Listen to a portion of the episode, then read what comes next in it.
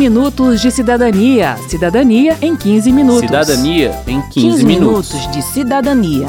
Cidadania em 15 Cidadania minutos. em 15 minutos. Ai, ai,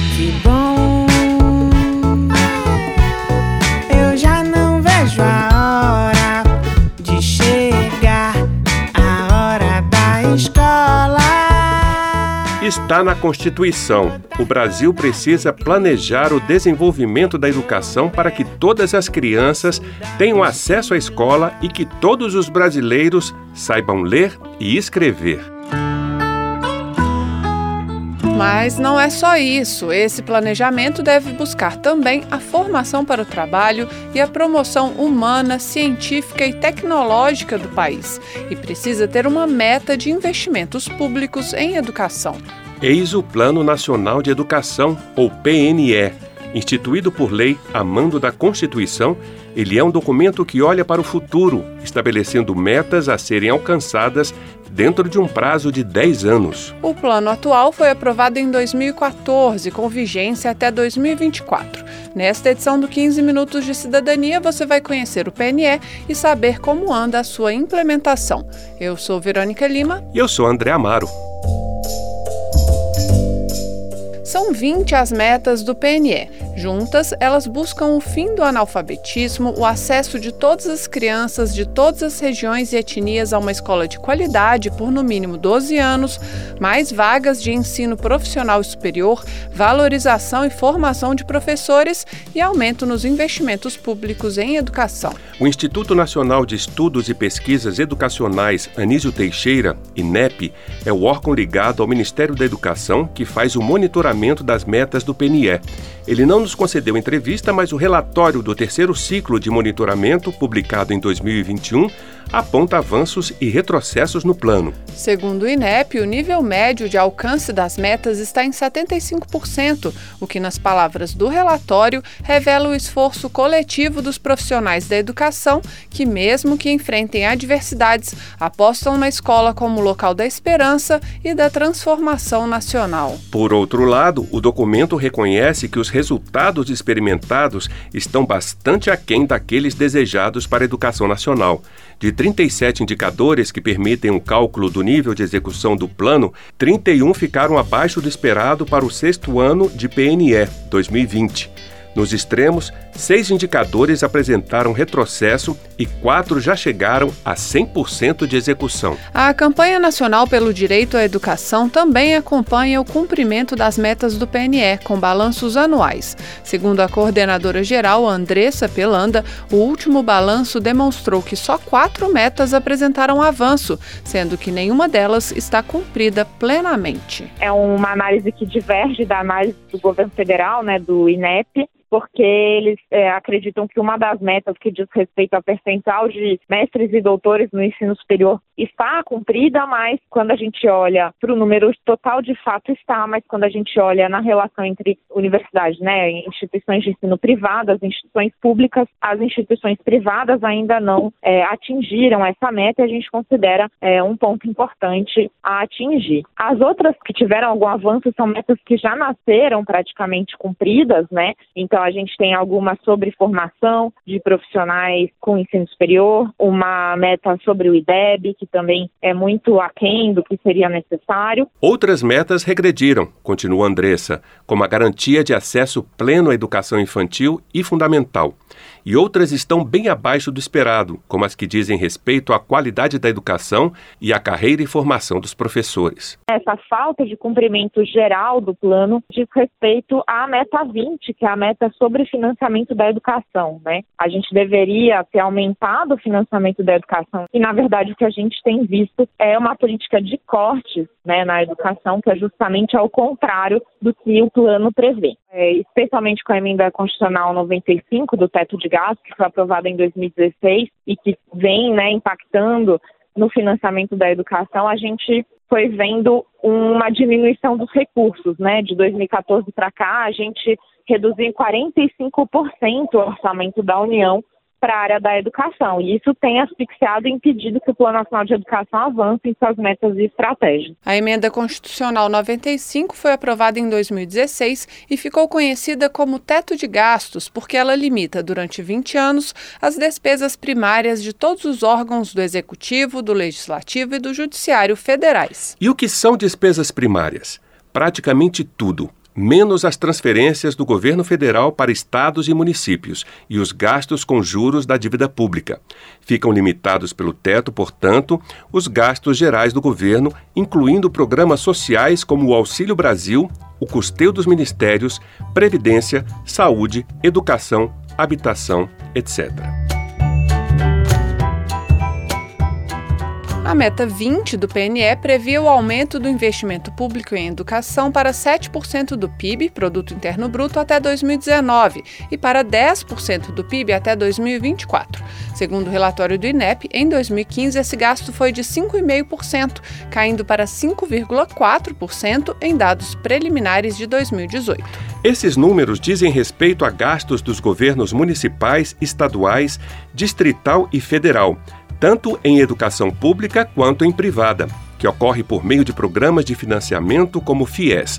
O INEP identificou aumento de 2% na participação dos municípios no custeio da educação entre 2015 e 2018 o investimento de estados e do Distrito Federal caiu 1,5% no mesmo período e o da União voltou ao patamar de 2015 após crescimento em 2016. Para o diretor de pesquisa e avaliação da Organização da Sociedade Civil SEMPEC, Romualdo Portela de Oliveira, a meta 20 era condição para o cumprimento do PNE e sem ela, todas as outras metas ficam prejudicadas. Mas além do teto de gastos, Portela reconhece que outros fatores também contribuíram para o não cumprimento da meta de aumento dos gastos com educação. Na ocasião em que se aprovou o Plano Nacional de Educação, o que se pensou foi o seguinte: que você ia ter geração de recursos novos com o pré-sal. E estes novos recursos seriam destinados à educação e saúde. Como nós não tivemos a geração desses recursos adicionais por conta do pré-sal, você não tem os recursos hoje, né? Porque hoje a alternativa que seria, assim, se, se, se a receita global do Estado brasileiro, né, em todas as suas esferas, né, não aumenta, para você gastar mais em educação, você tem que gastar menos em outro setor. O pesquisador, no entanto, não vê prioridade do governo Bolsonaro para a educação e antecipa dificuldades na discussão do próximo PNE para apontar fontes de recursos para a retomada dos níveis de gastos em educação, ciência e tecnologia. O balanço do Orçamento Geral da União de 2021, estudo publicado em abril deste ano pelo INESC, Instituto de Estudos Socioeconômicos, revela que a execução financeira da função educação caiu 8 bilhões de reais entre 2019 e 2021. A educação infantil viu seu orçamento diminuir mais de quatro vezes nos três primeiros anos de governo Bolsonaro e os recursos para melhoria da infraestrutura das escolas também vêm caindo desde 2020. Diante desse cenário, a pesquisadora do INESC, Cléo Manhas, é pessimista em relação ao cumprimento do PNE até 2024. Na verdade, se você pegar o Plano Nacional de Educação, o que aconteceu até agora é o que já vinha acontecendo. Já ia acontecer mesmo se não fizéssemos nada. E o que de fato precisava de investimento orçamentário, de políticas e de esforço governamental nos três entes da federação, isso não aconteceu e, não, e, a meu ver, não vai dar tempo de acontecer. Qualquer governo que venha vai pegar uma crise financeira gigante e dificilmente até 2024 vai conseguir, mas pode, pelo menos, anunciar ou caminhar para, né? Esse governo, acho que ele nem reconhece que tem um plano nacional de educação. O secretário adjunto da Educação Básica do Ministério da Educação, Elber Ricardo Vieira,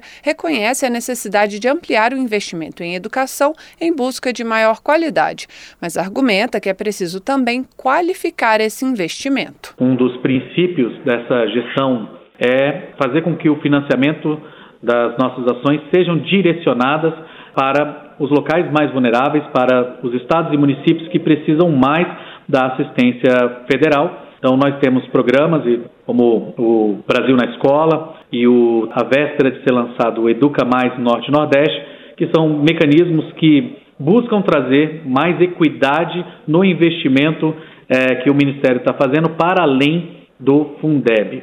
Além disso, há uma série de ações que o Ministério da Educação tem feito em apoiar tecnicamente as secretarias para um uso mais racional de recursos, especialmente com aportes de assistência técnica, treinamento, de sistemas de informação que auxiliam na tomada de decisão baseada em evidência no âmbito das secretarias e também das escolas. O secretário destaca também as mudanças recentes no Fundeb, Fundo de Manutenção e Desenvolvimento da Educação Básica e de Valorização dos Profissionais da Educação. Em 2020, ano em que seria extinto, o Fundeb foi transformado em fundo permanente, com mais recursos da União e novas regras e novas regras de distribuição dos recursos. Segundo Elber Vieira, as mudanças buscam maior equidade na rede e também incentivos às redes com melhores resultados. Mas para Andréa Pelanda, da campanha nacional pelo direito à educação, o Fundeb é apenas um oásis em um deserto de subfinanciamento. Provavelmente as melhorias na educação básica que a gente for ver daqui para frente nos dados de monitoramento do Plano Nacional de Educação deverão ser efeitos do Fundeb. É, foi graças à sociedade civil, ao engajamento de parlamentares que a gente conseguiu aprovar este fundo como está, né? Não foi uma agenda levada com atenção pelo governo federal, que queria muito menos investimento do que de fato foi aprovado, mas ele tem certas limitações e não vai dar conta de resolver o rombo né, orçamentário que o Brasil tem desenvolvido na área da educação. Outra medida que, se aprovada, também poderá contribuir para o alcance de meta do PNE é o projeto de lei que reserva 20% das vagas em cursos de pós-graduação nas instituições federais de ensino superior para professores da educação básica da rede pública. Para o autor, deputado Chico D'Angelo, do PDT do Rio de Janeiro, a medida terá impactos positivos na economia e no desenvolvimento do país. Do número de docentes da educação básica, só 40% tem é, especialização, 3,5% tem mestrado, então mostrando a necessidade de se qualificar, porque hoje está mais do que provado né, a associação de qualidade do ensino a qualidade mais alta do ensino traz uma melhora em indicadores econômicos e sociais, mostrando a importância e a relevância de se ter um ensino fundamental de qualidade, né? Foi preciso ir na escola aprender o beabá. Foi preciso ir também para aprender a contar. O PNE é um plano decenal que termina em 2024. Por isso, alguns setores já começam a se mobilizar para pensar no próximo plano. Na visão da União Brasileira dos Estudantes Secundaristas, não é possível fazer qualquer análise da educação sem considerar a pandemia, ainda que ela não possa ser culpada sozinha pela baixa execução do PNE.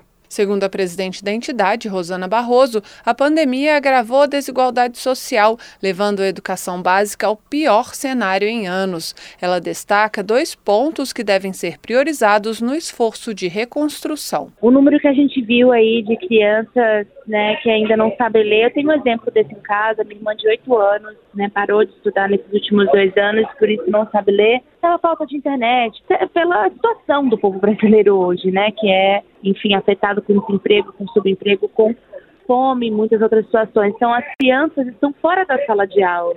As nossas crianças não aprenderam a ler. Nós precisamos focar na alfabetização. E o segundo ponto colocaria o combate à desnutrição infantil, que também aumenta muito em tempos de pandemia por conta da falta da merenda escolar. Por sua vez, Romualdo Portela defende o debate em torno de mecanismos que, de fato, obriguem os governos a cumprir os planos, porque até hoje, ele diz, nunca se cumpriu o plano de educação no Brasil. A ideia do PNE, ele completa, é propor políticas educacionais de longo prazo para que elas não fiquem reféns de um ou outro governo. Termina aqui o 15 Minutos de Cidadania, que teve produção de Cristiane Baker, reportagem e texto de Verônica Lima, trabalhos técnicos de Milton Santos, edição de Ana Raquel Macedo e apresentação de Verônica Lima e de André Amaro. Se você tem alguma dúvida, mande pra gente. O e-mail é rádio.câmara.leg.br e o WhatsApp é 61 999 O 15 Minutos de Cidadania é produzido pela Rádio Câmara e transmitido pelas rádios parceiras em todo o Brasil, como a Rádio Metropolitana de Piracicaba, São Paulo. Você pode conferir todas as edições do programa no site radio.câmara.leg.br e no seu agregador de podcast preferido. Estamos também no aplicativo Câmara ao Vivo, que você baixa no seu smartphone. Uma boa semana e até o próximo programa. 15 minutos de cidadania. Cidadania em 15 minutos. Cidadania em 15, 15 minutos. minutos de cidadania. Cidadania em 15 Cidadania minutos. em 15 minutos.